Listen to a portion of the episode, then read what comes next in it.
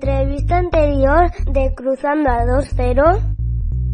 La administración de lotería se llama La Brujita del Telde y él es y él es Alberto Suárez Garrido. Buenas noches, Alberto.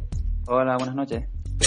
Pues nuestra, digamos, aventura en Internet en la Brujita de Telde eh, comenzamos en, en 2008-2009 cuando eh, creamos nuestra página web corporativa y también introducimos la posibilidad de, vender lotería de Navidad a través de la página web.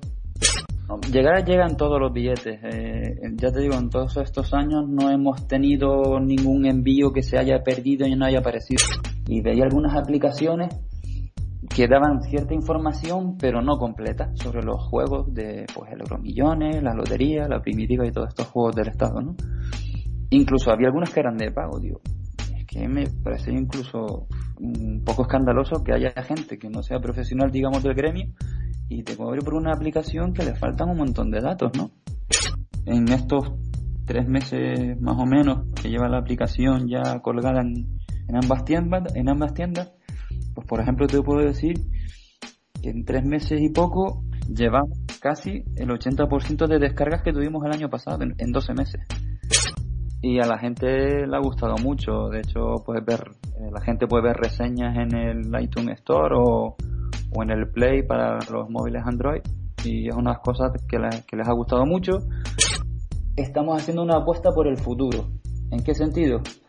Pues, por ejemplo, puedes captar clientes eh, o potenciales clientes que son, digamos, gente joven, una horquilla entre los 18 y ponle los 30 35 años a lo mejor hay gente, o es cosa mía, que asociamos las, las administraciones de lotería, que la gente que va a comprar allí, un porcentaje nuestro es gente mayor. Mm, yo te podría decir en nuestro caso que hay de todo. Corte de Navidad, y si no acuérdate bien, va a ser el 69.159. Bueno, pues vean, yo, él lo ha dicho, yo pensaba que no iba a responder, que iba a responder cualquier otra cosa, pero bueno, te ha dado un número. Ahora como salga, como salga lo tenemos claro, cómo nos hemos comprado el número. Si no la descargaste, ya sabes.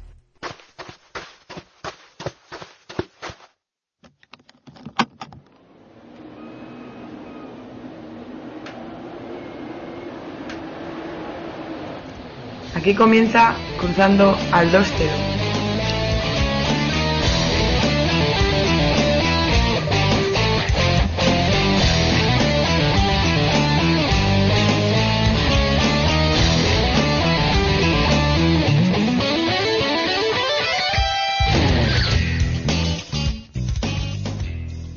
Hola, buenos días, buenas tardes, buenas noches, ¿qué tal?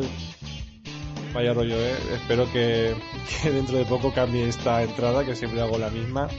Bueno, pues ya habéis escuchado la entrevista número 15 eh, eh, con Alberto Suárez eh, de La Brujita del Telde. Quiero repasar La Brujita del Telde, Gran Canarias, una administración de lotería que ya sabéis que ha dado bastantes premios y se está moviendo muy bien en, redes sociales, tienen sus aplicaciones.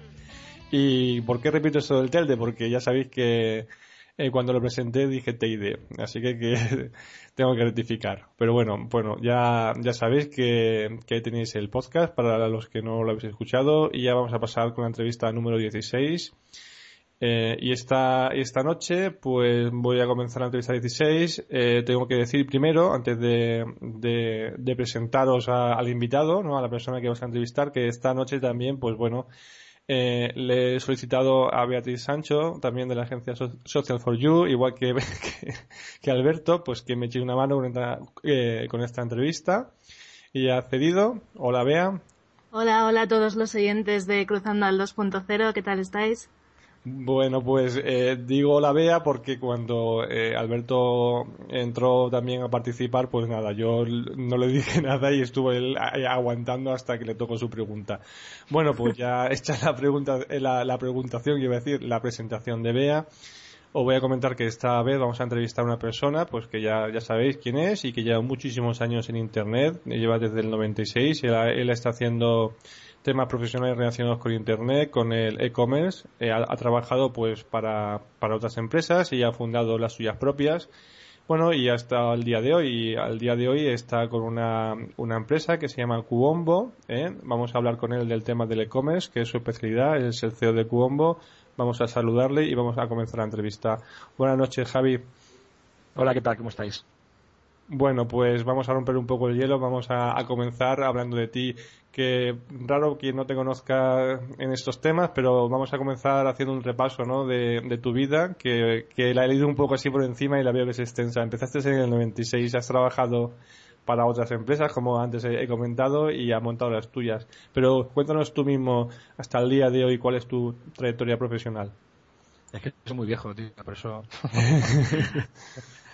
Pues hombre, a ver, yo qué sé, he hecho de todo. La verdad es que, bueno, siempre he estado nadando un poco entre proyectos propios y trabajos por cuenta ajena.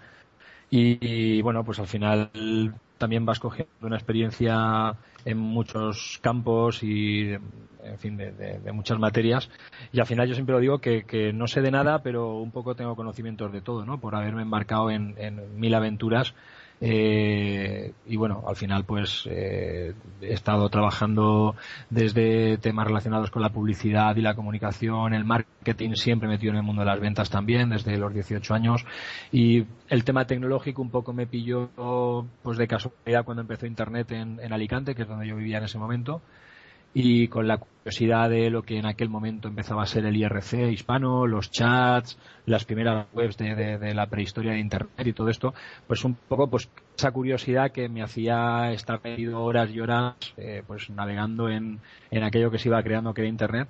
Y sin darte cuenta al final pues te vas metiendo en, en algo que se convierte en una herramienta que te vale para tu trabajo del día a día. Y, bueno, al final, pues al tocar tantos palos, pues finalmente vas consolidando todo ese conocimiento en, en lo que además es la pasión que tengo, que es el mundo de las ventas, y vas viendo cómo, pues eso, al final todo el mundo de las ventas utiliza Internet como herramienta y qué mejor forma que el e-commerce, pues para terminar de, de utilizar las herramientas de Internet para algo tan apasionante para mí como es el, el tema de la venta de lo que sea, ¿no? Pues entonces, bueno, pues al final vas uniendo todos esos puntos y esos palos y terminas metido en el e-commerce, pues como yo sin darte cuenta, ¿no? Y bueno, pues es un poco el, resumen así a grandes rasgos. Después de la introducción que nos has dado, eh, yo tengo una curiosidad porque personas con tanta experiencia como tú eh, seguramente eh, tengan una opinión ¿no? del, comercio electrónico a nivel nacional. ¿Tú cómo ves a la pyme española con el comercio electrónico? Eh, el comercio electrónico, ¿le queda todavía mucho? Muy verde, muy verde. Pero la pyme, la micropyme y la maxipyme, o sea, muy verde, muy verde. No es verdad, o sea, mm, nos encontramos con cada cosa que a veces incluso te, asusta, ¿no? De decir, joder, ¿cómo puede ser que, esté todavía, todavía tan verde, ¿no? Con, con, la cantidad de información que hay en Internet, con la cantidad de, pues, de, de, cosas ya que se están viendo en cuanto a temas de Internet, comercio electrónico, etcétera, que todavía haya gente que siga pensando que esto de montar una tienda es pongo una plataforma y me hincho a vender, o el, típico empresario o, o director de empresa que se quiere meter en el comercio electrónico sin ningún tipo de intención de formarse en dónde se va a meter, ¿no? Entonces dices, joder, pues te, pues te queda muchísimo todavía por, por delante, ¿no? Porque hoy en día lo que sí que tengo claro es que en el e-commerce, como en casi cualquier cosa, ¿no? Pero en el e-commerce, al ser un medio tan, tan nuevo y que requiere de tantas disciplinas diferentes, como no la gente no se forme y, y se ponga las pilas en saber cómo va todo esto, pues lo, lo, van a pasar realmente mal o van a tener bastantes fracasos, ¿no? Pero bueno, creo que queda bastante camino todavía por ahí, pero bueno, en ello se está trabajando. Y oye Javier, eh, con toda la experiencia que tú tienes, eh, yo quiero saber si te atreverías a pronosticar algún sector que vaya a triunfar en los próximos meses en el e-commerce. O sea, cuando las pymes o las grandes empresas se formen más y lo hagan mejor, ¿qué productos crees que pueden venderse muy bien por Internet? Yo creo que puede venderse cualquier cosa, ¿no? Eh, eh, lo que pasa es que, a ver, es difícil aventurar eh, qué es lo que va a triunfar, porque también depende un poco de los grandes actores por los que se hayan movido, ¿no? Hasta hace muy poco vender o calzado por Internet, la gente lo veía como una locura porque había muchísimas barreras en cuanto a, pues eso, que es un producto que te tienes que probar y tal. De repente empiezan a salir los grandes players, eh, que son pues eso, las grandes cadenas de ropa y, de calzado y complementos que empiezan a operar a través de Internet y democratizan el hecho de que la gente compre por Internet ese tipo de productos, ¿no? Entonces, bueno, pues no, no, no, no, puedo, no puedo anticipar porque no lo sé, pues qué es lo que va a ponerse más fuerte, ¿no? En el tema del comercio electrónico, pero creo que hoy en día casi cualquier cosa se puede vender por internet y te, sorprender de, de, cosas que hay. Ya te hasta, hoy, por ejemplo, lo, más cercano, un amigo de Cantabria, pues le he estado comprando anchoas en una tienda que vende anchoas por internet, ¿sabes? O sea, que, al final yo creo que cualquier cosa puede funcionar si lo enfocas bien, si encuentras tu nicho y si, y si trabajas bien eh, toda la parte de, evidentemente, de marketing, de comunicación, pues creo que siempre se puede, se puede avanzar en cualquier tipo de producto. Y un poco relacionado con esto, con el trabajar la comunicación, el marketing, ¿cuáles son los errores que cometen las empresas que crean tiendas online? Y porque sabemos que se crean muchas, pero no todas triunfan y no todas tienen mucha duración en el tiempo, ¿no? ¿Cuáles son los errores a la hora de buscar un asesoramiento o alguien que te acompañe? Yo, como, como te decía antes, creo que la, la base está en la formación, ¿vale? Entonces, si si un empresario o un emprendedor se quiere meter en el e-commerce y no, ha, no se ha formado, no, no ha tenido experiencias previas mm, y no sabe muy bien cómo va esto de Internet o del comercio electrónico, le va a ser muy difícil poder evaluar al proveedor con el que tiene que trabajar. Porque no va a saber si tiene que ser un proveedor más tecnológico, más de marketing, si tiene que tener varios proveedores o si le, conviene mejor crear un equipo interno para desarrollar su propio negocio dentro de la empresa, ¿no? Entonces, la, base es la formación. Partiendo de esto, los errores que se, se cometen parten de ahí, de al no tener formación suficiente, eh, se equivocan a la hora de elegir cuál es su compañero de viaje, ¿no?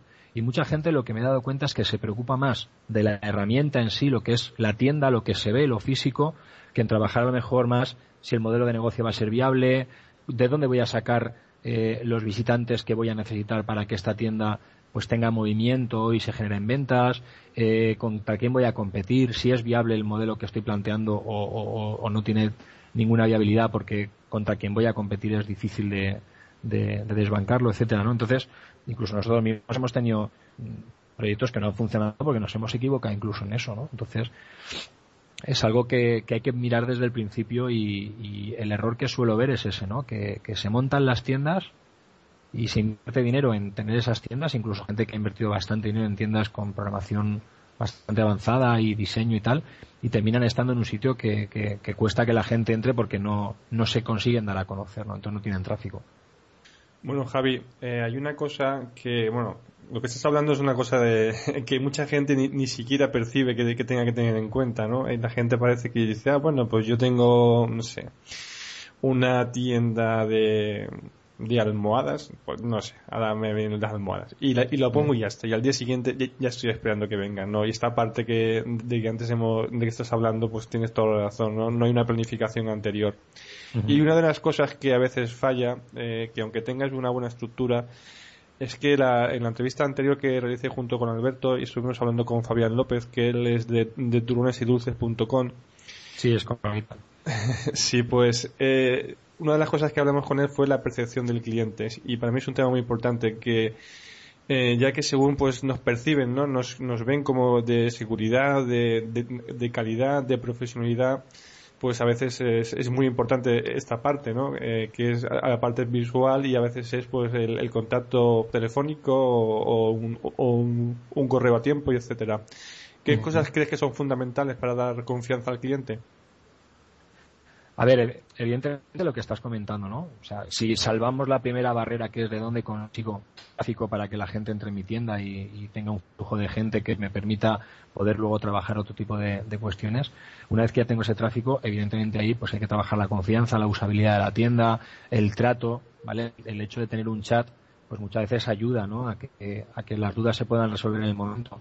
Y por tanto se generan ventas. Nosotros lo hemos experimentado con tiendas propias y de clientes y el hecho de tener un chat, por ejemplo, te da esa cercanía, soluciona esas dudas, pero al final yo creo que es una cuestión de tener la misma mentalidad que se tiene en un comercio tradicional. O sea, sería inviable pensar en un comercio tradicional que no tenga una atención al cliente en esa, o sea, que tú entres a la tienda y que no, que no haya nadie para ayudarte, que no haya nadie para atenderte, sería una locura, ¿verdad? Aunque los hay que a eso no le prestan atención. Y pues en una tienda online exactamente igual, ¿vale? Entonces, bueno, hay que utilizar todo ese tipo de, de herramientas que están en nuestra, a nuestra disposición para facilitar la experiencia de compra de la gente que está entrando, ¿no? Y también muchas veces para conocer lo que esa lo que ese visitante que tenemos en la tienda eh, está percibiendo, porque a lo mejor nos hemos estado equivocando en la forma de plantear la información, el diseño, el catálogo de productos y no nos damos cuenta si no interactuamos con la gente que está visitando la tienda, porque así hay que hacer analítica y hay que medir todo lo que sucede, pero si puedo interactuar con la gente que está navegando en mi, en mi página, en mi tienda, pues todavía voy a sacar muchísima más información, ¿no? O sea, que al final pues tienes que hacerlo y tienes que tener esa cercanía con, con la gente. Entonces, volvemos a lo mismo que decíamos al principio. Si esto no lo tienes en cuenta, pues no eres consciente de que a lo mejor una pieza clave en tu negocio en Internet va a tener que ser alguien que atienda ese chat en unas horas amplias más allá del horario comercial, por ejemplo. Entonces, claro, si eso no lo tienes en cuenta y ya montas la tienda con esa carencia cuando puede que sea algo vital para conseguir toda esa información, pues ya empiezas cojeando ¿no? con, tu estructura. Luego la gente se da cuenta, y que entonces que necesito una persona solo para esto. Pues hombre, si la tienes mejor ya, pero es que no está contemplada en mi estudio de costes. Pues, pues sí, tienes que tenerlo en cuenta, ¿no? Entonces, desde que habéis incorporado el sistema de chat en los distintos e-commerce en los que trabajas y que has montado, ¿habéis notado un incremento con la interacción de la gente? ¿Y os ha ayudado claro. Por ejemplo, una de las últimas eh, inauguraciones que hicimos, que es el de la mejornaranja.com, que ya es una empresa que lleva ya 10 años vendiendo por Internet, saben bastante porque su negocio al final es puramente es venta por Internet de naranjas y son agricultores, pero que llevan 10 años ya trabajando en ello y, en fin, se han tenido que formar, han aprendido, han cometido muchísimos errores y hay cosas que han hecho fantásticamente bien y han aprendido mucho. Cuando hicimos la inauguración de la tienda, de la nueva que le hicimos ya nosotros hace poquito, eh, teníamos curiosidad también en ver todo lo que estábamos haciendo, qué percepción iba a tener la gente. Entonces, aparte de comunicarlo en redes sociales, interactuar con la gente en redes sociales desde la misma inauguración, incluso desde antes, yo personalmente estuve atendiendo el chat los primeros días de la tienda para interactuar con la gente y detecté un, montón de información que en los primeros días se hicieron cambios que fueron vitales para mejorar la usabilidad de la tienda y, por tanto el ratio de conversión y el incremento de pedidos. Y bueno, eso al final lo haces hablando con la gente. Si eso no se hace, en este caso porque ya había muchas visitas y era un reto ya cumplido, ¿no? Es decir, abro la tienda ya con mucho tráfico que me dé toda esa información. Si eso no lo hubiéramos hecho y no se hubiera hecho esa analítica y no se hubiera estado midiendo todo lo que va pasando en la tienda, pues estaríamos en un reto de conversión muy inferior al que tenemos ahora, hablando de días, ¿sabes? Entonces, en, una tienda con tanto volumen, incrementar medio punto ratio de conversión de visitas contra, contra pedidos, pues eh, supone un importe bastante importante de, una cantidad bastante importante de ventas y de dinero, ¿no? Entonces, bueno, pues sí, efectivamente, si, si eso lo haces, pues al final consigues toda esa información, ¿no? Y, y mejorar bastante los resultados de la tienda. Y también un poco respecto a lo que te preguntaba Pedro de cómo dar confianza a los usuarios y a los clientes, he visto que, por ejemplo, en calzadu.com incorporáis el sello de confianza online. ¿Nos puedes contar cómo se consigue este sello y, si lo recomiendas para cualquier e-commerce? Bueno, nosotros somos prescriptores, somos agentes prescriptores de confianza online.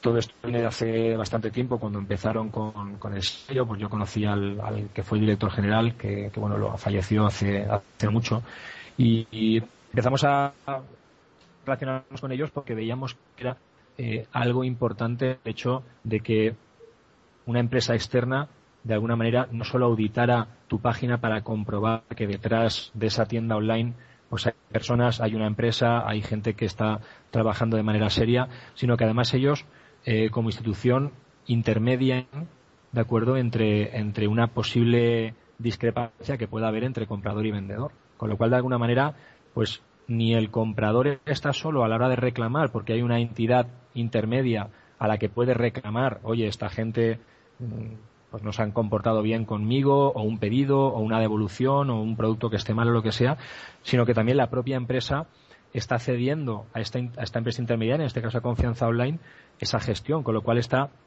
también dando esa confianza de que no voy a ser yo solo el que te dé las garantías, sino que hay una empresa externa que también va, va a darlas, ¿no? Va a darlas y va, y va a ayudar a gestionar pues cualquier tramitación o cualquier, cualquier incidencia. Entonces, bueno, básicamente es entrar en la página eh, web de confianza online, solicitar el alta o a través de cualquier agente prescriptor y una vez que ellos hacen una pequeña auditoría de lo que es tu tienda, revisan si toda la información está como tiene que estar a nivel de protección de datos, etcétera, y también pues miran realmente qué empresa hay detrás, pues una vez que toda la información que ellos piden que se tiene que poner y tal y como se tiene que estructurar, todo eso está hecho, pues entonces ya te conceden el sello y, ya pasas a tener pues esa garantía de esta empresa externa que, que ha, por lo menos ha hecho esas comprobaciones y a partir de ese momento va a ser quien intermedia entre el comprador y el vendedor. Y una curiosidad, ¿esas auditorías es en cuanto al cumplimiento de la normativa legal o también en cuanto a que si tú dices que envías en 48 horas, llega en 48 horas, ese tipo de cosas? No, al final es un tema de, datos legales y de... no, no, se meten tanto en la operativa. Eh, evidentemente eso al final sale, ¿no? Porque si tú estás diciendo que ofreces una entrega en 24 horas o en 48 horas y repetidas veces no lo cumples, pues al final la gente va a poner su queja en confianza online y confianza online te va a dar un toque, ¿no? Y entonces, bueno, pues eh, es una forma también de, de decir, pues hombre, voy a plantear una forma de trabajar que si no se cumple, pues la gente va a poder reclamar a esa entidad, ¿no? Porque yo estoy asociado a esa entidad como tienda. La verdad que, que lo de la confianza online es un punto que, bueno, que al verlo por televisión y demás, pues el usuario medio también lo, lo nota, ¿no? Que, que crea ese es algo que, la, la, tele da marca, eh, aunque dicen que la publicidad en la tele pues está muerta, pero para algunas cosas. La, la marca y demás que da a, través de la televisión para alguien que no entiende mucho de esto, pues es importante. Y hay otras personas que opinan que confianza online es un sitio donde es una empresa privada que se le paga y ya está. Pues bueno, ya estás explicando que bueno, que, que hay trabajo detrás de todo esto, que no únicamente está el sello. No, no, acá hay trabajo, ya te digo, no es solo la auditoría y ya está, sino que nosotros hemos he tenido pues, reclamaciones con clientes y tal que se han gestionado a través de, confianza online y al final es positivo yo creo también porque también tú como vendedor pues también te das cuenta de cosas y un poco pues no estás haciendo lo que te da la gana no sino que también tienes que dar la cara ante pues ante esta gente que te está que te está llevando estos temas no entonces bueno creo que es importante. Una cosa que has dicho que me, me llama la atención eh, que mucha gente lo piensa que has dicho que la publicidad en la televisión está muerta cuando por ejemplo mira qué curioso que grandes tiendas online se están dando a conocer en, televisión también. Entonces, eh, no todo lo que es negocio de e-commerce es de cuatro frikis que estamos detrás de una pantalla. O sea que, date cuenta, eh, solo el comentario que has hecho un poco refleja también las realidades de lo que luego gente que a lo mejor tiene menos formación o conocimiento de lo que es esto de Internet puede llegar a pensar, ¿no? O sea, yo monto mi tienda online y haciendo SEO ya vivo. No, a ver, más allá del SEO y más allá del SEM, existen otros canales de publicidad y por qué no la televisión en algún caso, ¿no? Que tenga que, que tenga que ser. Entonces, al final entiendo que el comercio electrónico no es más que un nuevo canal en el que se produce una transacción de una compra y una venta y que, bueno, que al final de dónde traigas gente para que vea ese, esa tienda tuya, pues no tienes por qué ceñirte solo a la gente que está navegando por internet. ¿vale? Entonces, bueno, un comentario, ¿no? Que me ha llamado la atención lo que ha dicho de la sí, Está muy bien porque hay una, me ha recordado eh, una ponencia o un, no sé, una, fue una ponencia, creo que fue del CEO de Bybit que, bueno, que estaban creciendo en un principio, pero hasta que no aparecieron en la televisión no fue el golpe fuerte. Y es muy importante, crean una marca y la gente, pues eso, antes estabas hablando de los usuarios, ¿no? De crear la, la, masa suficiente de usuarios porque, bueno, todo el que entra no compra y, y ahora hablaremos del porcentaje de compra. Pero es muy importante la marca y hay que tener en cuenta que lo que tú dices, que no son frikis, porque hay millones de euros eh, que, gastados en televisión. Y luego, si, si en teoría su negocio es Internet, es porque lo recuperan, si no, Rastreator y demás es si delantal que fue vendida, pues todo eso eh, aparecía en, televisión. Que eso es muy importante pues a la hora de, de, venderse a una más grande o de crear marca, porque los usuarios puedes tenerlo todo muy bien montado, pero si no tienes usuarios, pues es que parece que no tengan nada. Claro. Bueno, yo, te quería preguntar una cosa, voy a volver un poco atrás porque eh, eh, según te estaba escuchando se me ha ocurrido una pregunta y quería preguntarte si eres partidario de hacer sombra a, los grandes y con esto me refiero a que si por ejemplo pues si ves una idea que está eh, desarrollada y tiene y es uno de los grandes, pues Amazon o cualquier tipo de este que, que, ya lleva muchos años, ¿eres partidario de hacerle sombra intentando hacer algo de nicho o crees que se debe crear algo nuevo? Es una pregunta tan amplia que, La, respuesta es, vamos, complicadísima, porque yo creo que si supiera la respuesta igual lo estaría haciendo ya, ¿no? Eh, eh, a ver, competir de nada sirve que, y lo he oído, ¿no? Me, viene muchas veces a, la agencia eh, gente que, que pues que está pensando en montar un negocio en internet o tal, y muchos dicen, no, quiero montar algo como eBay. Y tú dices, ¿para qué si ya está eBay? O sea, eh, o cosas así, ¿no? O, una tienda de, pues que voy a vender de todo, pues igual que hace Amazon. Y tú dices, bueno, y yo quiero ser alto, yo qué sé, tampoco, no sé, hay, hay cosas que, caen también por su propio peso, ¿no? Entonces, yo creo que también buscar nichos sí que es una forma de poder, eh, de poder hacerte un hueco en el, en el mercado, ¿no? Eh, pero también depende de con qué partas. hay diferentes tipos de, de, empresas mm, desde la que se crea un comercio electrónico, ¿de acuerdo? Entonces está desde el emprendedor que no tiene ninguna estructura física ni tiene ninguna empresa física y está pensando en, bueno, empiezo con el e-commerce como podría haber montado una cafetería, ¿vale? Pues evidentemente lo va a tener más difícil que a lo mejor alguien que es fabricante de, yo qué sé, de boinas, y, está desarrollando su labor empresarial de hace muchos años vendiendo a distribución, en este caso a tiendas, y decide crear su marca propia de boinas para vender por internet al cliente final. Pues seguramente lo tendrá más fácil que el emprendedor que hemos comentado antes, ¿no?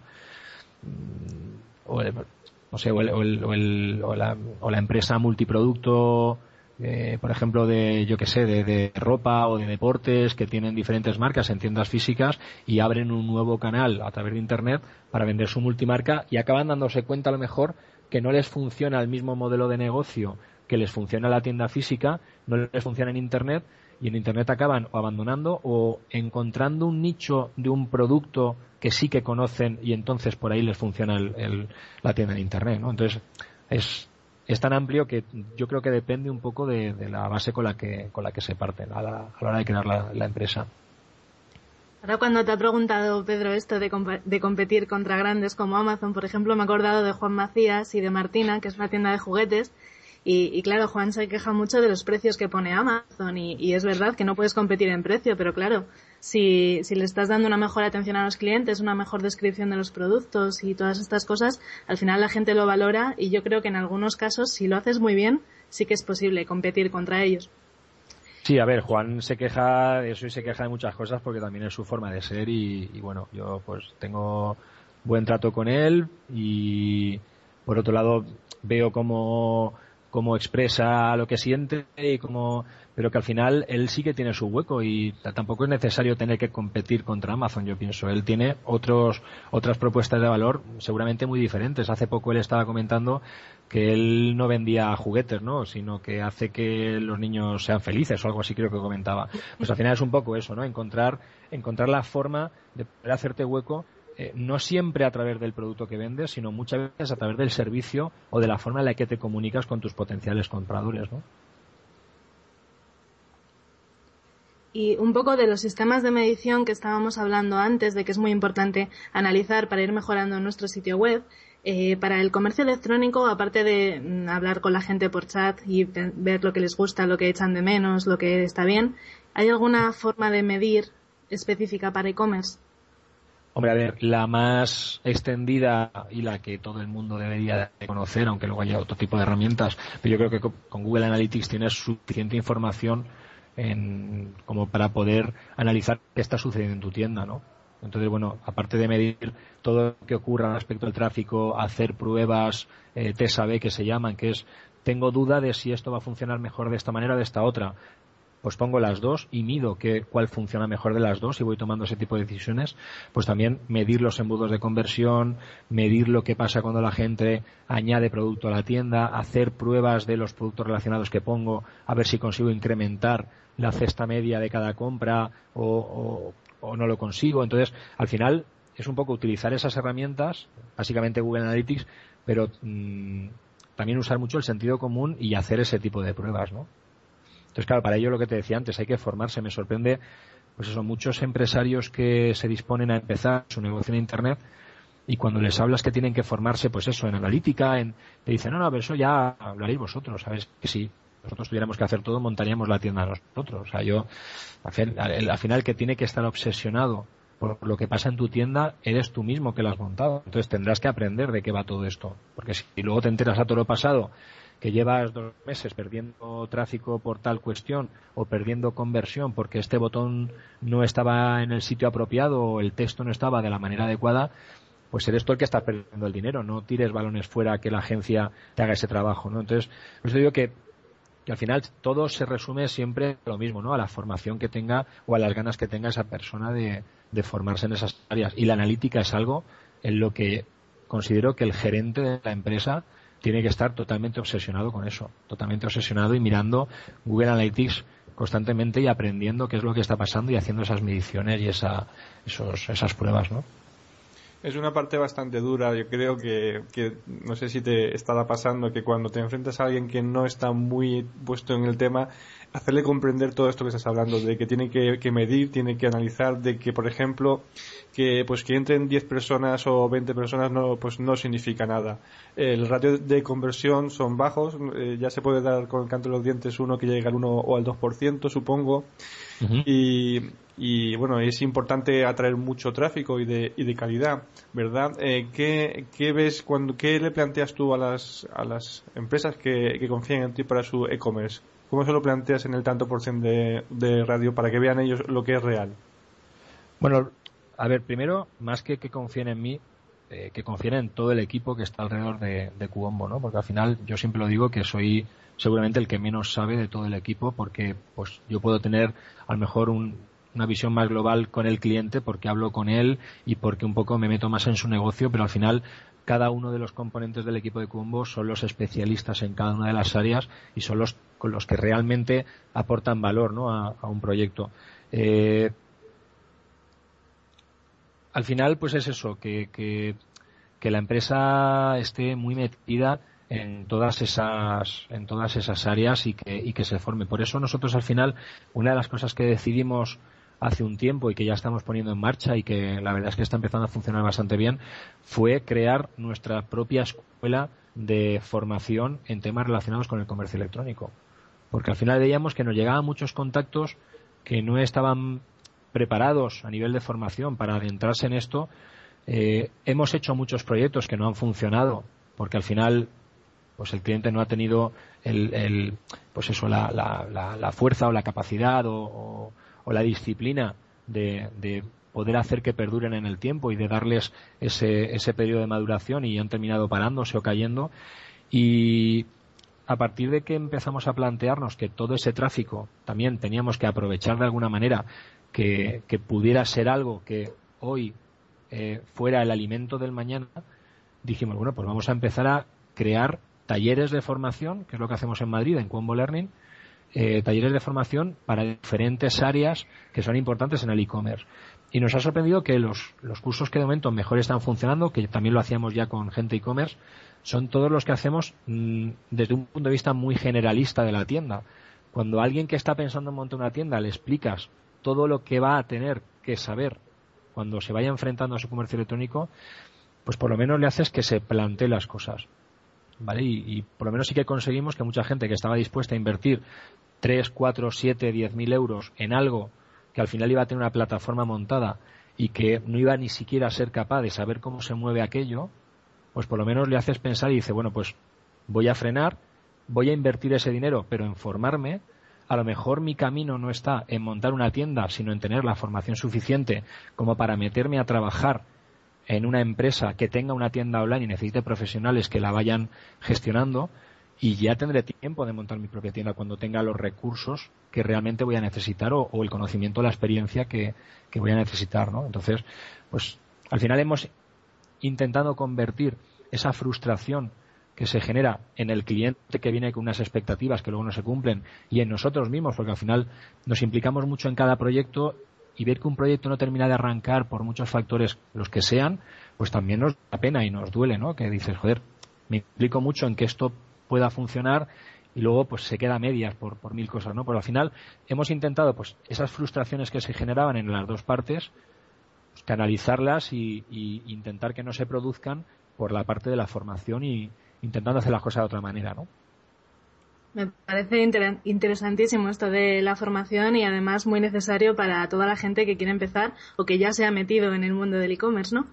Eh, yo te quería preguntar, a ver si vamos a, vamos a intentar dar una mini formación para la gente que quiera empezar a hacer un e-commerce. ¿Qué gastos tienen que tener en cuenta? O sea, sabemos que no solo, Sí, no te voy a preguntar cuánto vale, porque eso es lo que pregunta la gente, pero por lo menos tienen que saber que tienen que gastar en la plataforma en otra serie de cosas, ¿no? ¿Nos puedes decir un poco una lista? A ver, como depende mucho también de, la base con la que partas, ¿vale? No es lo mismo que, por ejemplo, eh, una tienda online la monte, pues a lo mejor alguien que tiene mucho conocimiento del producto que van a trabajar y se asocie con alguien que sea muy tecnológico y que tenga experiencia en desarrollo y se asocian también con alguien que tenga mucha experiencia en marketing online, no es lo mismo esa estructura de tres socios que tienen una información global importante en las tres disciplinas más generales que pueda tener el e-commerce, a que lo monte el típico industrial eh, que tiene una empresa creada con comerciales que están acostumbrados a vender la distribución y gente de producto, pero que no han tocado nunca nada online, pues evidentemente uno tiene resuelto, el industrial tiene a lo mejor resuelto la parte de estructura empresarial, recursos generales, administración, producto, distribución, logística, etcétera, pero los otros a lo mejor tienen cubiertas las ramas más mm, vinculadas a la parte de internet puro, ¿no? O sea, al marketing online, al desarrollo. Entonces, lo que no se van a gastar en una cosa se lo van a gastar en la otra. Eh, ambos dos ejemplos, ¿no?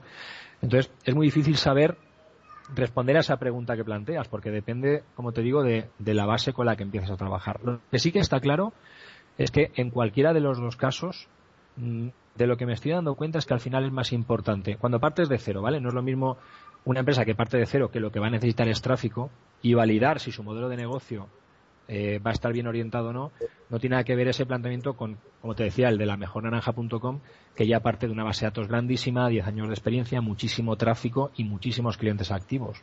¿De acuerdo? Entonces, el primero, el que empieza desde cero, sea una estructura grande empresarial que se remodela, se remodela el tema del comercio electrónico de Internet, o ya sean una estructura de socios que cada uno sabe los suyos y empiezan a desarrollar un proyecto desde cero, cualquiera de esos dos que empiezan en Internet, lo primero que van a necesitar es tráfico y, ser capaces de atraer gente y validar su modelo. Por tanto, que inviertan el 80% de su presupuesto, el que sea, me da igual que sean 10.000 que 100.000, el 80% que lo destinen a ver si son capaces de conseguir tráfico y a recopilar toda la información necesaria para validar su modelo.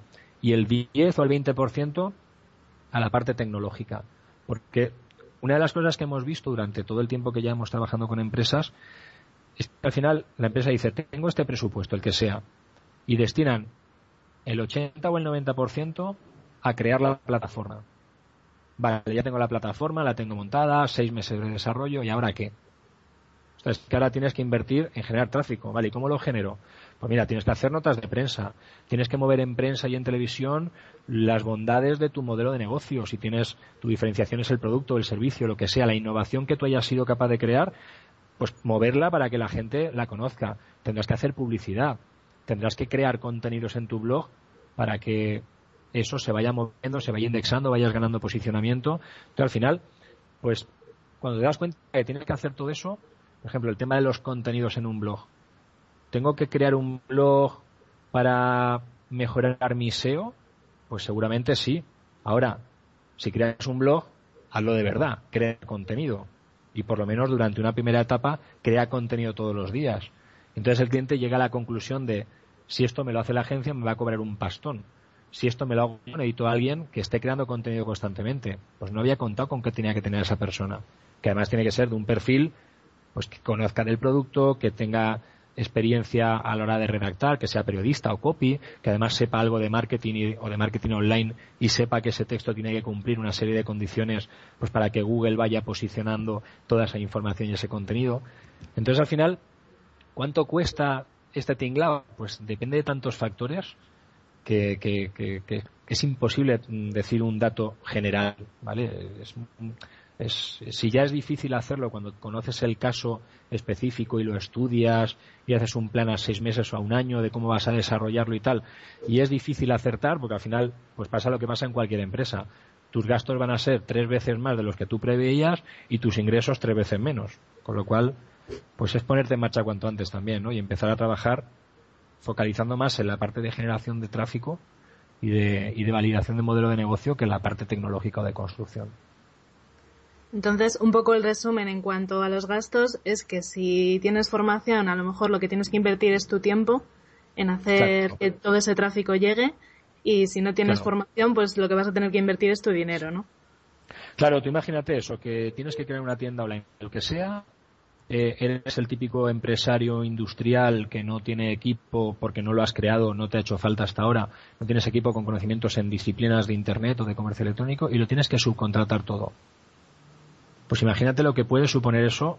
Claro, puedes hacer desde subcontrato solo que me monten la tienda, a subcontrato que me hagan todo el desarrollo de la estrategia, los contenidos, que estén escribiendo constantemente, atendiendo las redes sociales, atendiendo incluso a veces el chat, que hay gente que, que no ve que tenga que tenerlo dentro. O sea, que alguien de atención al cliente de tu empresa tienes que formarla para que sea quien atienda el chat. No, prefiero sacarlo fuera. Bueno, pues sacarlo fuera al final son horas de un proveedor que te van a costar un, dinero importante, ¿no? Entonces, lo que tú has dicho es, es un poco, la clave está ahí, ¿no? Todo lo que yo no sepa hacer y tenga que sacar fuera es dinero.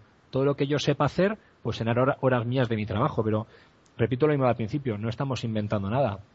Esto es lo mismo que en cualquier empresa offline tradicional de toda la vida. Si yo quiero montar un restaurante porque me apetece montar un restaurante y se ha puesto de moda y no sé cocinar, nunca he tenido que atender un, pues un comedor, no sé cómo se hace, pues al final necesito un cocinero, un camarero, alguien en la barra. Si yo puedo tener, si yo puedo ser muy buen cocinero, pues ya una pieza menos que tengo que contratar en mi restaurante. ¿De acuerdo? Por, si al final lo montamos una serie de socios que cada uno es bueno en lo suyo, pues menos personal que, que tienes que invertir, ¿no? Al final son tus horas y, así de sencillo y de difícil. Bueno, pues yo te voy a preguntar una cosa que tú estás hablando de cuando, pues eso, la formación que das al cliente y demás. Y una cosa que suele, fallar a veces, esto me ha pasado a mí recientemente en una empresa, eh, digamos, mediana, que, que lo hace bastante bien, pero bueno, ha tenido un poquito de fallo, no voy a decir el nombre tampoco, pero quiere decir que cuando hay un, un incidente de algún pedido, si nosotros llamamos a la empresa pues para ver qué ha pasado, si está claro, si no está claro, hay veces que la persona que te atiende eh, no está, digamos, muy enterada de, de, qué va el tema. Entonces no, no, no está bien conectado la parte eh, del comercio electrónico con la parte física ¿no? de, la, de la administración. Eh, ¿Cómo concienciar a la empresa de que el e-commerce y sus empleados tienen que estar en un mismo plano? Pues muy fácil, dejando que se pegue el tropazo y, de que se dé cuenta, porque es es cierto, o sea, hay veces que le planteas a la gente que eso va a ocurrir y que tienes que tener la estructura preparada para que eso ocurra, pero no lo ven, o sea, hay mucha gente que, que sigue pensando que, no, o sea, el que me compre por internet, pues me ha hecho el pedido y ya está, no, mira, el, la venta termina cuando la persona a la que le has vendido te confirma que está satisfecho con esa compra que ha hecho. O sea, no cuando te ha hecho el pago y tú mandas la caja cuando, cuando estás satisfecho, incluso cuando te recomienda a otros, hoy estoy contento con esta tienda por todo, como me han atendido, producto, precio, servicio, etcétera, y lo recomiendo a otro. Ahí puedes decir que la venta realmente ha terminado de manera satisfactoria. Hasta que eso no ocurra, van a suceder cosas, van a suceder pegas, van a suceder clientes descontentos, productos que no llegan. El tema logístico, por ejemplo. O sea, la logística hay que gestionarla. Porque la agencia por muy buena que pueda ser y por mucho que se quiera implicar contigo, va a fallar. Porque la caja desde que sale de tu almacén hasta que llega al cliente final, pues ha podido pasar perfectamente por cuatro o cinco manos hablando de un envío nacional. Imagínate, no te digo nada si es un envío internacional. Entonces, un envío nacional pasa por cuatro o cinco manos. El tío que recoge la caja y lo lleva a la furgoneta a la, a la central logística de tu, de tu ciudad, el que luego lo mueve allí en el almacén, el que luego lo mueve de una ciudad a la otra, el que luego lo lleva a casa del cliente final. O sea que al final pasa por muchas manos y pueden cometerse muchos errores incluso ahí también. Yo he visto casos, bueno, que de todo tipo. Y al final, claro, el cliente te llama porque no le llega el pedido. El que le atienda tiene que saber rápidamente trazar esa información quién es esta persona que me está llamando, qué me ha comprado, cuándo y dónde puede estar la caja. Y si no lo sé en el momento, reaccionar rápido, buscar la información, llamarle, dar un buen asesoramiento al cliente, tenerlo tranquilo y luego además compensar cualquier fallo o cualquier error que se pueda producir tanto en la logística como en la venta, la calidad de la entrega del producto, de lo que sea, pues para que el cliente al final, pues ya que ha tenido una experiencia poco positiva, intentar convertirlo en una experiencia positiva, ¿no? Y no dejar ahí, bueno, pues no pasa nada, ¿no? O sea, claro que pasa, pero igual que en un negocio físico. Entonces, aquí volvemos otra vez al concepto de la mentalidad del emprendedor o del empresario que monta el, la empresa en Internet. Que siempre digo que me da igual que sea una empresa en Internet o una cafetería. ¿Cuántas cafeterías nos encontramos a lo largo de nuestra vida en, lo que, la que nos atienden como el culo, con perdón, y cuántas las que lo hacen especialmente bien. Al final, pues se trata un poco de eso también, ¿no? Y, sí, evidentemente, pues la gente que atiende la tienda a nivel preventa y sobre todo a nivel postventa, eso que estás comentando, pues me llega el paquete y no tal, y llamo para eh, reclamar esta incidencia, pues tiene que hacerlo bien y tiene que tener una actitud comercial y tiene que tener mucha mano izquierda, tiene que tener la información al momento y si no, pues buscarla, ser rápido. Y bueno, pues eso, eso es importante. A nosotros, nosotros hicimos un experimento una vez que era eh, convertirnos en compradores compulsivos, ¿no? Porque dijimos, bueno, qué mejor forma de aprender a vender y de aprender a asesorar a nuestros clientes a vender que convirtiéndonos en compradores y ver cómo está el patio. Y bueno, todo lo comprábamos por internet. Lo llamamos experimento e-commerce, lo íbamos publicando en Twitter y en el blog y tal, y íbamos comprando de todo. Y nos encontrábamos cada cosa que dices, bueno, madre mía, o sea, es alucinante. Hay tiendas que parece de verdad que es que no les apetezca vender, que les haces el pedido incluso y que luego no te llama nadie para ver, pues si tú has elegido, por ejemplo, forma de pago o transferencia, que están esperando brazos cruzados, a ver si algún día cae el dinero de la transferencia, o sea, una llamada o algo, no sé si ves que pasan dos días que te he hecho el pedido y no te he hecho la transferencia ni te he mandado un mail, tienes mis datos, llámame, dime si ha pasado algo, intenta recuperar la venta, averiguar. Pues hay, hay tiendas que, que todo esto que es tan básico no lo hacen. Entonces dice, bueno, pues si te funciona será de casualidad, tío, porque si algo tan básico como eso no lo atiendes, pues imagínate. Entonces, bueno, sí es fundamental. claro, ahí muchas veces chocamos, sobre todo con el que tiene mentalidad más industrial, y menos comercial. Esto a lo mejor se lo cuentas a alguien que tiene tiendas físicas y que pasa al online y a lo mejor le es más fácil entenderlo que uno que es industrial y que está más acostumbrado a trabajar pues con clientes de distribución, ¿no? No ha trabajado a lo mejor nunca con cliente final, porque tienen pues unas experiencias previas a lo mejor diferentes, ¿no? Y eso se, se nota. Y en un emprendedor, pues dependiendo de qué experiencia tenga previa, lo va a entender mejor o lo va a entender peor, ¿no? También. Si es alguien que está acostumbrado a trabajar en público, pues eso, atendiendo, atención al cliente o, incluso a nivel de ventas en una tienda o en un comercio, lo va a entender mucho más rápidamente que alguien a lo mejor, que nos lo hemos encontrado, que ha trabajado pues en, administración o que ha trabajado en producto y no ha tenido ese contacto con el cliente final, pues le cuesta verlo y tiene que enfrentarse a, tener que vivir esas experiencias, ¿no? Oye, me ha encantado el experimento este de convertirte en comprador compulsivo. Yo me hubiera apuntado sin ninguna duda. Eh, una de las cosas que puede pasar también y que no depende de la logística es que al cliente no le guste el producto o decida que ya no lo quiere. Y he visto, por ejemplo, que en calzado.com tenéis una política de que el primer cambio o la primera o la devolución, que es gratuita para el cliente, ¿no? Este tipo de, política de devoluciones, ¿qué tal funciona? Para vosotros, lo, tenemos, lo tenemos en Calzadú, lo tenemos en Lois Online, lo tenemos en, en prácticamente cualquiera de los esos son proyectos nuestros, pero luego están los, los proyectos de clientes también. Eh, les intentamos recomendar a la gente que vende pues que intente ver cuáles son sus barreras, ¿no? Por ejemplo, en el tema de la moda, ropa, calzado, etcétera, una de las barreras principales que te plantea el potencial comprador es, bueno, y si no me gusta esto o no es mi talla, ¿qué hago? Pues mira, no pasa nada. O sea, yo cuento ya en mi margen con que voy a tener un determinado porcentaje de devoluciones o de cambios, si me es rentable porque tengo un buen margen, pues lo asumo dentro de mi margen y además lo comunico.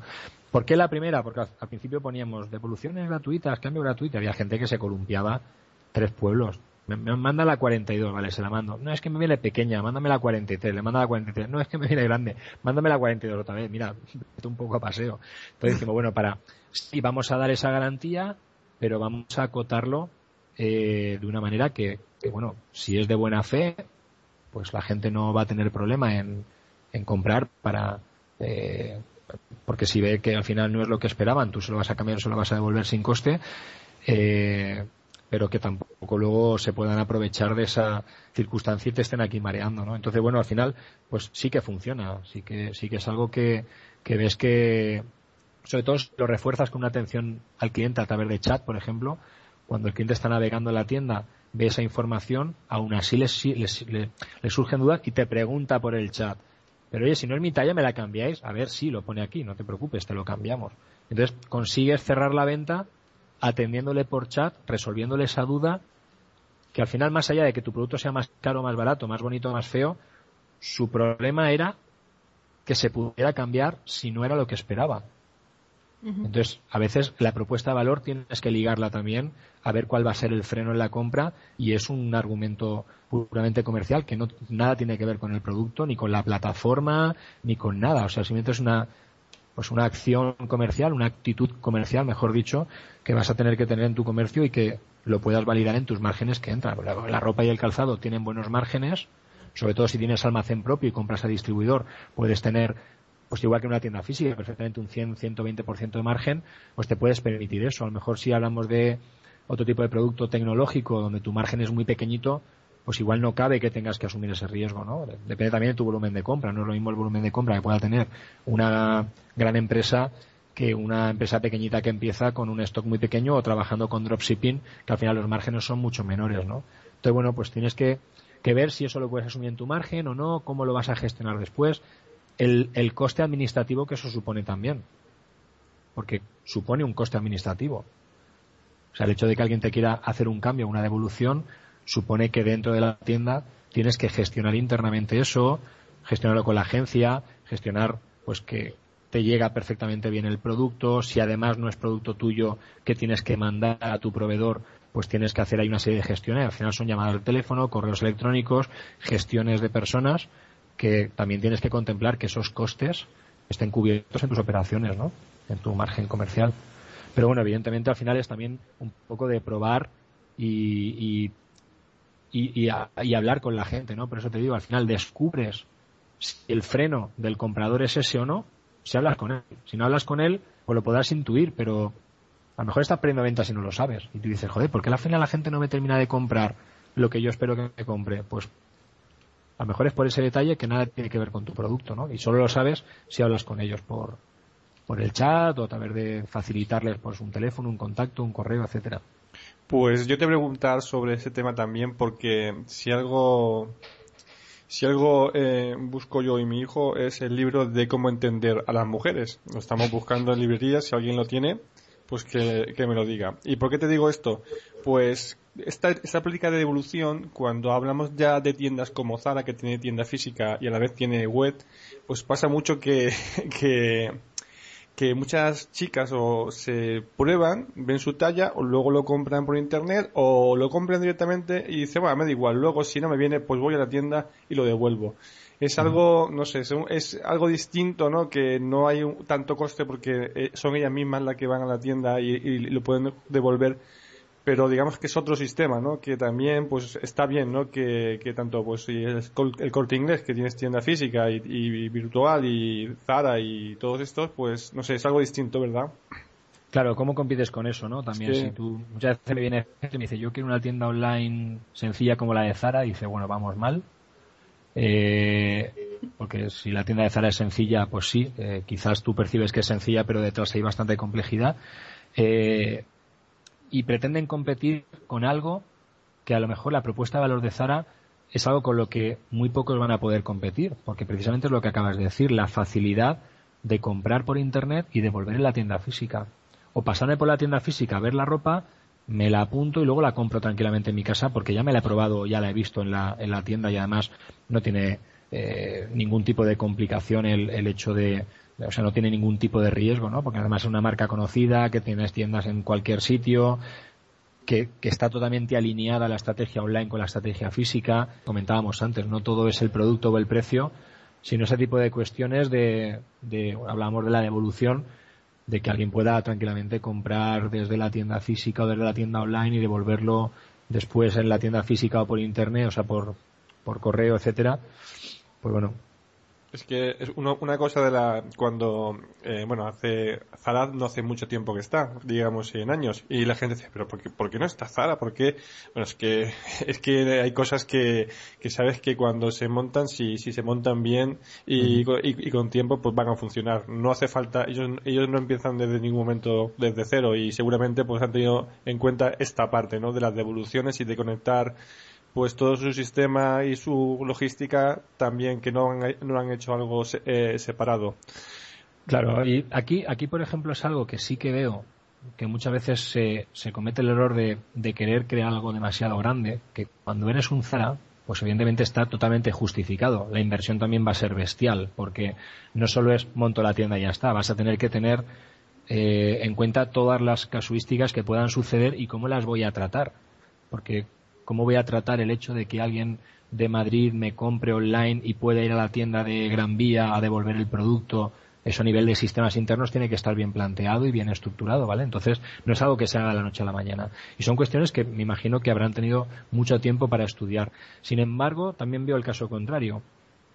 Pequeñas empresas que tienen sus RP, sus programas de gestión, que quieren salir a online y que ni son Zara ni lo van a ser nunca, y piensan que tienen que salir con todo eso súper estudiado. No, ahí todo lo contrario. O sea, ahí prefiero que inviertas en saber si voy a ser capaz de generar tráfico a esa tienda online o si mi modelo de negocio online va a funcionar a superintegrarlo todo pensando en el día que haga 200 pedidos al día. Mira, el día que hagas 200 pedidos al día, ponte a plantearte cómo lo integras con tus sistemas, ¿vale? No inviertas dinero ahora en conectar tus sistemas a algo que tú no vas a saber qué va a ocurrir porque no eres Zara, ¿sabes? Entonces, ellos sí que tienen la capacidad de poder o, la necesidad de tener que hacerlo así, porque para ellos un fallo de salir a online mal puede ser un fracaso trepidante, ¿vale? De hecho, creo recordar eh, que el día que se inauguró Zara por primera vez online fue bastante complejo porque se les cayó la tienda, o sea que incluso habiendo estado todo súper estudiado seguramente y súper planificado, hubieron problemas. Imagínate luego a nivel de logística o de, o de operaciones internas, lo medido que tiene que haber estado eso antes de abrir, ¿no? Sí, son otros mundos. Claro. Bueno, pues antes de pasar a la siguiente pregunta, ya quedan poquitas, ya quedan dos y una de los oyentes. Tengo que pedir disculpas, claro está, por esta media broma que he hecho de las mujeres, perdonadme. Y ahora voy a cambiar un poco de, tema porque hay un tema crítico eh, para pues para los usuarios y bueno para los usuarios para para la tienda para, para la empresa, que es eh, la seguridad en el, en el comercio electrónico. Porque, bueno, yo hace unos meses estuve escuchando una ponencia de, de, seguridad en comercio electrónico que era de una empresa que, bueno, se dedica exclusivamente a eso. Eh, supongo que sería para grandes empresas. Entonces estos hablaban pues del fraude de los, sistemas de, para evitarlos, de, los países inseguros, de qué tipo de fraude según qué tipo de tarjeta, si usar el PayPal pero los porcentajes que cobran. Entonces es un poco complicado, ¿no? Esto de evitar los fraudes. Eh, explícanos un poco de, ¿qué, qué piensas tú del tema de fraude, cómo evitarlo y cómo se podría hacer llevadero, si se puede hacer llevadero. Lo que pasa es que hay muchas cuestiones alrededor de todo esto, ¿no? Por ejemplo, eh, hay un hay un sistema de seguridad que ponen los bancos en los TPVs, que es el 3D Secure, ¿vale? Que es un tercer código que, que, se pide eh, para que tu tarjeta esté validada para hacer compras por internet y tienes como una clave secreta que no tiene que ser, de hecho que no, no es la clave secreta del cajero ni la clave secreta del acceso a la plataforma del banco, es una clave secreta solo para la compra por internet. Eh, entonces, tú como, como vendedor, cuando montas tu tienda y vas al banco a pedir tu TPV, primero es que la oficina donde vayas sepa lo que es esto, ¿vale? Porque eso ya es eh, de por sí una aventura importante. Sí, verdad. Pero, sí, pero si finalmente das con un, eh, con una oficina del banco con el que trabajes que sepa lo que es y te lo ponga, dependiendo de tu tamaño previo, te va a obligar directamente ya que lo pongas con 3D Secure. ¿Esto qué ocurre? Que por otro lado está la gente a la que le dan las tarjetas de crédito. ¿A cuántos nos han dado la tarjeta de crédito y nos han explicado cómo usar esa tarjeta para comprar por Internet? A nadie. Porque vamos, a mí me han dado un montón y nunca me han explicado cómo es el sistema con el que yo tengo que eh, validar mi tarjeta para yo poder comprar por internet, cuál va a ser el PIN que tengo que poner, si me llega por SMS o tengo una clave de una tarjeta de claves o la tengo que poner en la plataforma del banco, te la tarjeta y a correr. Y nosotros aún, pues porque estamos en este mundillo y bueno, te buscas la vida y lo averiguas. Pero cuánta gente, compradores, eh, que están empezando a comprar por internet, sus primeras operaciones, coge la tarjeta de crédito y cuando te salta eso no sabe ni lo que es y la cantidad de ventas que se pierden por ahí. Entonces ahí empieza la discusión en ¿pongo la pasarela segura o me la salto a la torera y me arriesgo a que me metan un fraude? Entonces ya empiezas ya con una discusión importante, ¿no? Y incluso si decides no ponerla y arriesgarte a que te pueden hacer ventas fraudulentas, eh, si el banco no te lo quiere conceder, el hecho de que el TPV no tenga ese sistema de seguridad tan, tan fuerte, pues te lo vas a tener que comer con patatas el TRD Secure y buscarte la vida para explicar muy bien en tu tienda a tus compradores qué es eso que van a ver y qué es ese código y cómo tienen que verificar su tarjeta para compras seguras. Entonces, evidentemente eso al final te frena la venta, ¿no? Porque te van a pedir una serie de datos, pues, no sé, imagínate que vas a una tienda física y cuando tú das la tarjeta de crédito te piden el DNI cuando te lo piden. Pues imagínate que te pidieran otro tipo de documentación que normalmente no llevas encima. No es que, mire, me tiene que dar usted el pasaporte. Pues mira, yo no viajo, no, no voy pasando por la calle con mi pasaporte, ¿no? Es un ejemplo un poco para intentar trasladar la sensación que tiene el comprador que de repente le salta ese código de seguridad y no sabe lo que es, a veces hasta da miedo y dice, uy, me están pidiendo el pin del cajero, esta tienda no es segura, me voy. No, señora, todo lo contrario. Pero no, tras, no se traslada esa información de cómo funciona esto desde los bancos a los compradores. Y a los vendedores se le ponen muchas trabas. Entonces, cuando hablamos de un vendedor, digo pequeño que el banco le va a obligar a poner la pasarela segura, ¿no? Luego, cuando ya eres más grande, pues tienes otros sistemas que puedes implantar dentro de tu plataforma e-commerce, de scoring, etcétera, pues para saber eh, si tienes muchas transacciones, eh, que el propio sistema te detecte cuáles son fraudulentas o no, para no aceptar esa compra y, por supuesto, no enviar el producto y luego también está el sentido común. Al final, eh, nosotros hemos llegado a tener incluso intentos de fraude, incluso teniendo el 3D Secure activado, de tarjetas de crédito de Canadá o de Estados Unidos, que se han saltado a la tolerancia del 3D Secure, el 3D Secure, que se lo ha tragado el banco, que ha llegado el dinero a mi cuenta de la tienda, pero que todas coincidían que era un nombre extranjero que cuando llamabas por teléfono tenía acento árabe que no tengo contra nada de nadie, pero que sucedía esto, un Harold Howard, que hablabas con él y tenía acento árabe. Y que la tarjeta era de Canadá o Estados Unidos y bebía en Cedillo del Condado en Teruel o no sé dónde. Dices, uy, esto es un poco extraño. Además te piden portes urgentes y pedidos de menos de 300 euros. Pero de mayor de la cesta media normal, ¿no? Dices, uy, me suena raro, ¿vale? Y aún, y aún aún se, saltaba el 3D Secure. O sea que al final también es un poco el, olfato y, la experiencia de cuando te llega un pedido de esos, saber detectar si es fraude o no es fraude, ¿no? Entonces, eso es un punto en cuanto a la seguridad, ¿no? La, ofrecer una seguridad en los cobros, en, en los pagos, etcétera. Y luego hay otro tema a nivel de seguridad, que es la seguridad del sitio donde tú tienes montada tu tienda.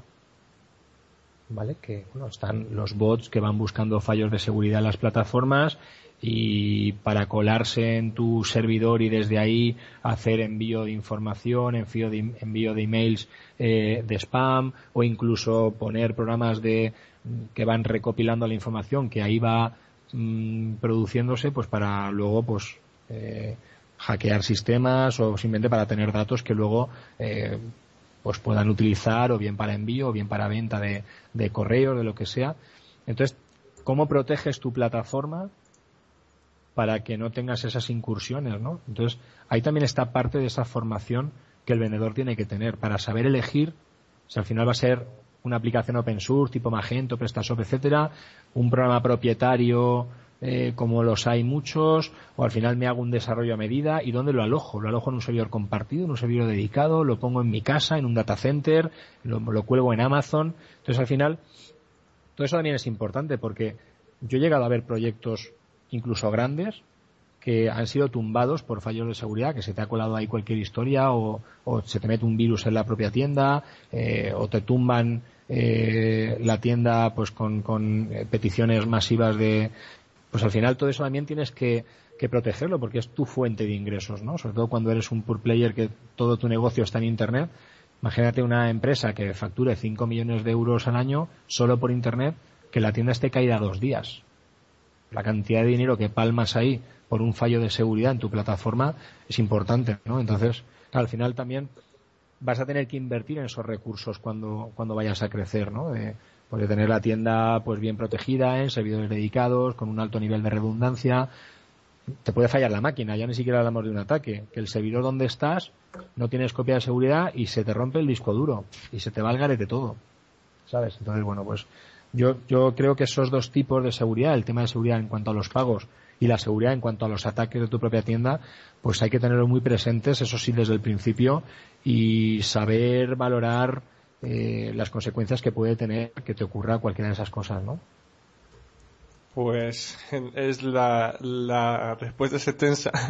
Y yo me iba cogiendo varias cosas de lo de lo que tú hablando porque vamos a empezar por ejemplo a, voy a comentarte lo de la seguridad en tarjetas sí yo tengo por ejemplo en ING está activada te da esta oportunidad. Entonces yo eh, cuando eh, metía, digamos, letras en vez de números, pues mi mujer decía, pero ¿qué estás haciendo? ¿Qué estás metiendo? Digo, no, es que esto es, esto es eh, seguridad sobre la seguridad, esto es más confianza todavía, pero no, eso no funciona. Digo, háztelo tú también. Claro, es, eh, ya el banco pues te aporta esta, que si no se explica, porque bueno, yo lo entiendo, pero a quien sea que lo vea, pues dice, pues, que esto de, este banco, el que me pide, que me, otra clave y, pongo la del banco y pongo la del PIN, entonces se lían. Es verdad, es un poco que, pues que pongo uno, dos, tres, cuatro no, pongas 1, 2, 3, 4, no pongas tu nombre, ¿sabes? Y cuando estabas hablando de las de estos tipos de pagos raros que son de pocas cantidades y que quieren los eh, todo rápido, me ha recordado a Ricardo Lop cuando lo escuché en una ponencia que decía, pues eso, cuando le, venían de Filipinas y demás que, querían espadas y rápido y ya y bueno esto y, y bueno pues también Ricardo habló de esto del tema de, eh, de la seguridad y que según pues él tenía cerrado a varios países eh, el tipo de pago. Según qué país, pues tenía un tipo de pago y si no, pues no, pues no lo tenía porque el fraude, digamos, era bastante alto. La verdad que es un tema que es un tema muy interesante y hay que tenerlo muy, muy en cuenta. Bueno, vea. Dispara. Eh, sí, yo quería preguntar, antes de que pases a las preguntas de oyente, voy a hacer mi pregunta de oyente, porque si Pedro no me hubiera invitado, seguro que te hubiera mandado una pregunta. Y te voy a preguntar, eh, tú has hecho tiendas online para ti mismo, bueno, en tu equipo, y también para otras empresas, ¿no? Entonces, cuando trabajáis para otros, ¿qué límites te están poniendo que no te dejan, o bueno, si te ponen algún límite que no te deje desarrollar la tienda como a vosotros os gustaría? Pues es interesante la pregunta, porque la verdad es que sí que ocurre, ¿no? No, me lo había planteado así de, de primeras Mm, pero sí, sí, sí que ocurre que a veces el cliente te pone límites, eh, pero a muchas veces por cuestiones que, a lo mejor él mismo desconoce, o incluso todo lo contrario, pide que se hagan ciertas cosas eh, que tú entiendes, después de valorar el proyecto con tu equipo, en conjunto, entiendes o, o llegas a la conclusión de que esas cosas que te está pidiendo no son conveniente hacerlas o en ese momento o en esa fase del proyecto o simplemente porque está es un planteamiento totalmente equivocado, ¿no? Incluso hablo de no ya solo a nivel de programación o diseño, sino a nivel de políticas, ¿no? Pues el típico cliente, por ejemplo, que nos ha llegado a pasar que establece una estructura de de, de gastos de envíos tan compleja que dices, tío, ¿por qué me estás dando estas tarifas tan complejas para poner a la tienda si solo vendes en España? No, porque es que resulta que mi proveedor de logística en cada país me pide eh, tal en función del sitio donde va, del que sale, del que no sé qué, chico, pues eh, hazlo sencillo, cobra aportes fijos a cualquiera o mételo en tu margen o, incluso da aportes gratis asumiéndolo tú en tu margen, ¿no? Entonces, eh, sí que es cierto que muchas veces te, te pone límites e incluso pasa lo contrario, muchas veces te plantean de hacer ciertas cosas que, con las que tú pues no, no comulgas, ¿no? Entonces al final, eh, ahí también nosotros nos intentamos hacer muy selectivos a la hora de, de trabajar con un cliente, ¿no? Mm, ahora mismo, mm, por eso se hizo el cambio de marca. Antes nos llamábamos Logo Comunica, nos llamamos Cuombo. Todo tiene un sentido. Mm, lo voy a explicar. Cuando cogíamos cierto tipo de clientes, cuando nos sucedía este tipo de cuestiones, al final no estabas a gusto trabajando en el proyecto, ¿no? Y al final entendíamos que nosotros como equipo de desarrollo, marketing, etcétera, o estrategia, teníamos que ser un complemento perfecto, una unidad, un combo, por eso lo de combo, con esa empresa que está creando su proyecto de e-commerce. Entonces al final tenemos que plantear un trabajo en equipo entre el cliente y nosotros como desarrolladores o como, gente de comunicación, marketing, etcétera, crear un equipo de trabajo en el que al final podamos trabajar Mm, probando las cosas que se plantean y que todos, incluidos nosotros, tengamos la posibilidad de probar y equivocarnos para mejorar esas acciones que se están planteando, ¿no? Entonces realmente al final lo que intentamos es trabajar solo con clientes, ya no solo con proyectos, sino el tipo de cliente, el tipo de, gente con la que vamos a trabajar el día a día, con la que podamos tener esta relación, ¿vale? Entonces, pues eh, el típico cliente déspota que pues tendrá mucho dinero, pero prefiero no trabajar en ese proyecto porque al final no vamos a hacer un buen trabajo y al final, mira, nuestro equipo pues intentamos pasarlo bien, somos apasionados del e-commerce, pero intentamos sobre todo divertirnos en nuestro trabajo, desarrollar una buena eh, experiencia profesional y aprender todos, pero además pasarlo bien y disfrutar con el trabajo, ¿no? Si, si tienes clientes con los que trabajas de una forma cómoda porque puedes hacer este trabajo colaborativo o en equipo que estamos comentando, pues genial, ¿no? Y si si no va a ser así, pues preferimos no, no cogerlo, ¿no? Oye, Javier, ¿cuánta gente sois en Cuombo y qué perfiles tenéis? Pues ahora mismo entre gente que trabaja internamente en oficina, que seremos unos entre 14 o 15, más unos 5 que están fuera, pues eso, entre 15 y 20 personas estamos en el equipo y perfiles de todo tipo, desde gente que está más orientada a la parte de programación, otros de backend, frontend, diseño, comunicación, marketing, incluso algún periodista para temas de contenidos, eh, en fin, un poco de, un poco de todo, ¿no? Y, al final pues es un equipo muy multidisciplinar en el que intentamos pues eso, dar una visión muy global al proyecto y ser un complemento para esa empresa con la que con la que vamos a trabajar. Parece que estoy haciendo aquí publicidad, no me gusta hacer publicidad, bueno, tampoco era No, no, pero parece, parece interesante saber qué tipo de gente está detrás de, de estas plataformas que estáis haciendo y de estas tiendas. Sí, y luego también vinculándolo mucho al tema de la formación, ¿no? Eh, ahora mismo, por ejemplo, no todo nuestro equipo, además de ser especialista en lo suyo, es bueno en formación. Entonces, nosotros somos los que llevamos la parte de formación. Hay cosas que sí que formamos nosotros en esta academia que os he comentado, que hemos abierto en Madrid, en Combo Learning, pero estamos ya contando con proyectos de cursos que estamos planteando, de talleres, con profesionales que no están en nuestra estructura de, Cuombo, pero que sí que de alguna manera pues nos conocemos, tenemos relación, pues porque coincidimos en, en diferentes eh, historias de, de, pues de nuestro, de nuestro sector, etcétera, y al final lo que intentamos es atraer a todos esos especialistas que además se dedican a la formación, gente de analítica, gente de modelos de negocio, de branding, etcétera, pues para que puedan aportar su conocimiento a clientes que muchas veces nos vienen que pretenden meterse en el e-commerce, pero que no vamos a poder desarrollar esa labor con ellos, pero la formación les puede interesar,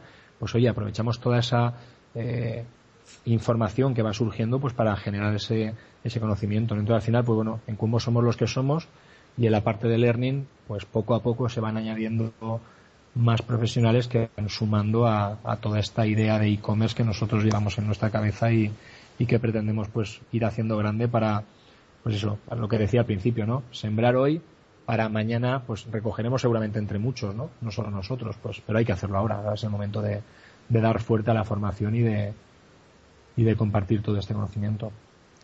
Bueno, pues diversificar es muy importante.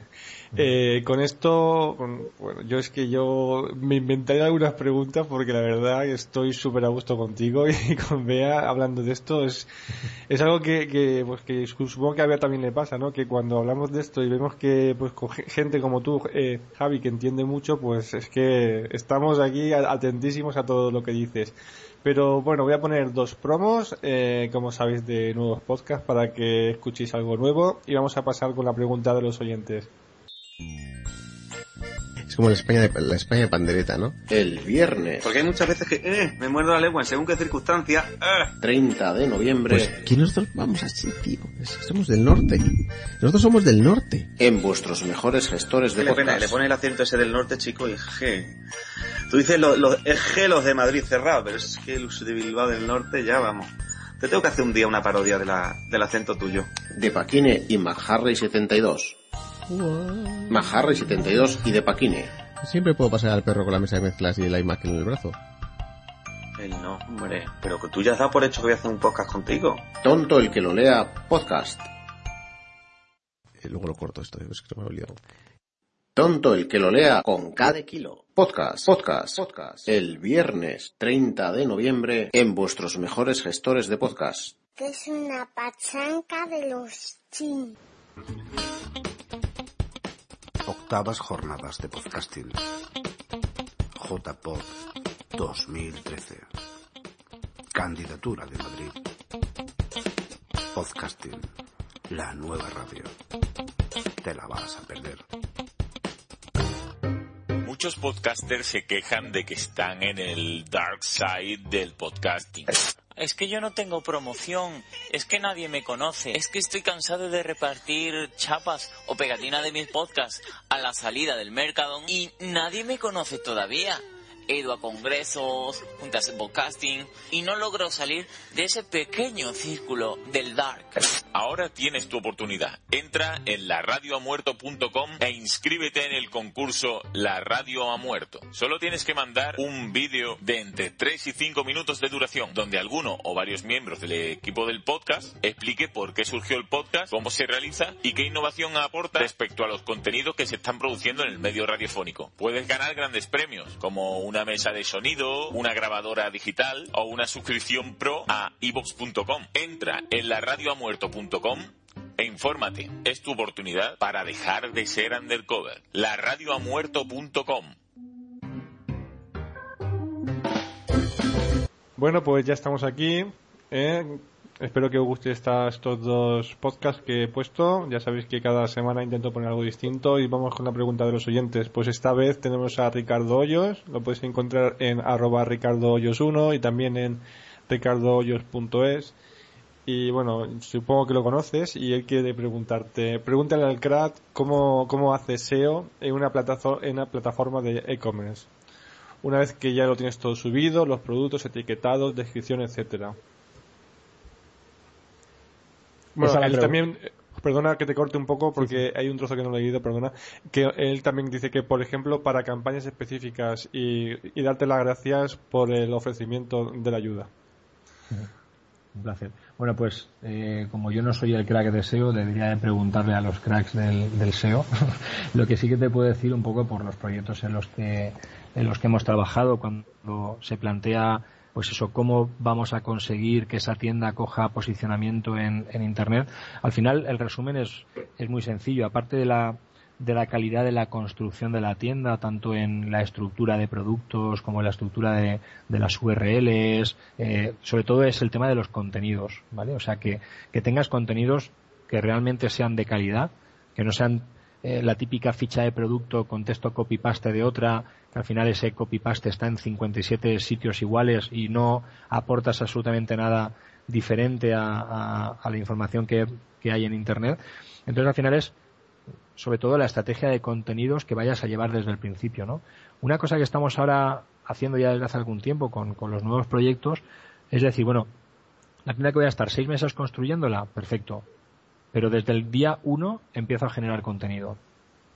Independientemente que la tienda esté o no esté, o tenga los productos o no los tenga, voy a empezar a generar contenido, a indexar URLs, a generar información para que se vaya indexando en Google, vaya cogiendo posicionamiento, vaya generando tráfico, para que el día que abra la tienda esto se haya ido construyendo desde, desde el principio, ¿no? Y luego también, eh, a ver, el SEO es, es bastante complejo a nivel estratégico y debes de conocer por qué criterios la gente te va a buscar, cómo tienes que estructurar la información no solo de tus fichas de productos, sino de las categorías, mm, y luego la información que tú veas a generar en tu zona de blog, etcétera.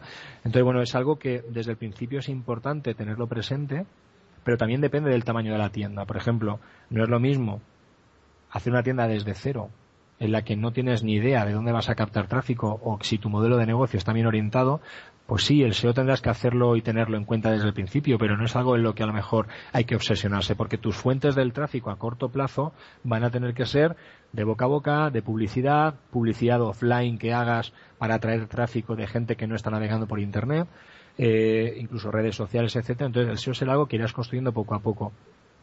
¿Qué ocurre, por ejemplo, en una tienda que ya está funcionando y que tienes que o migrarla de plataforma o mejorarla, porque ya tienes un tráfico importante, pues ahí es más, delicado también, porque tendrás que estudiar cuántas de tus páginas ya están indexadas en Google, cuántas URLs eh, tienen enlaces desde otros sitios a tu página, cómo está construido a nivel más tecnológico el sitio, pues para que si vas a hacer una migración no te cargues todo lo que te has ganado durante todo ese tiempo. Nosotros hemos hecho ya algunas migraciones en las que hemos estado casi más tiempo analizando cómo iba a ser el cambio a nivel de estructura y a nivel de información, de contenido, de URLs y de temas más técnicos que a nivel de marketing.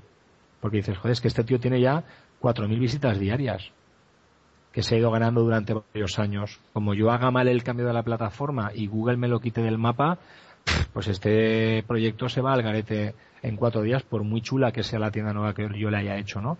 Entonces ahí también asumes un riesgo importante en el que cuantas más cabezas especializadas en esto lo vean, mejor, ¿no? Entonces, bueno, pues digo que yo al final soy el menos especialista en SEO, lo que puedo saber es de lo que hacemos con, con los proyectos, pero al final es un equipo entero trabajando todo lo que va a condicionar que la página se posicione o no, desde temas de tecnológicos a temas de comunicación, de branding, incluso de contenidos que vayan a funcionar para que otros lo enlacen, ¿no? Entonces, bueno, pues es, es un tema realmente complejo y, y de que requiere bastantes ojos mirando, ¿no? Y trabajándolo. Bueno, pues Ricardo, date por contestado y con esto vamos a acabar. ya me he enganchado por Twitter ya si no la he convencido.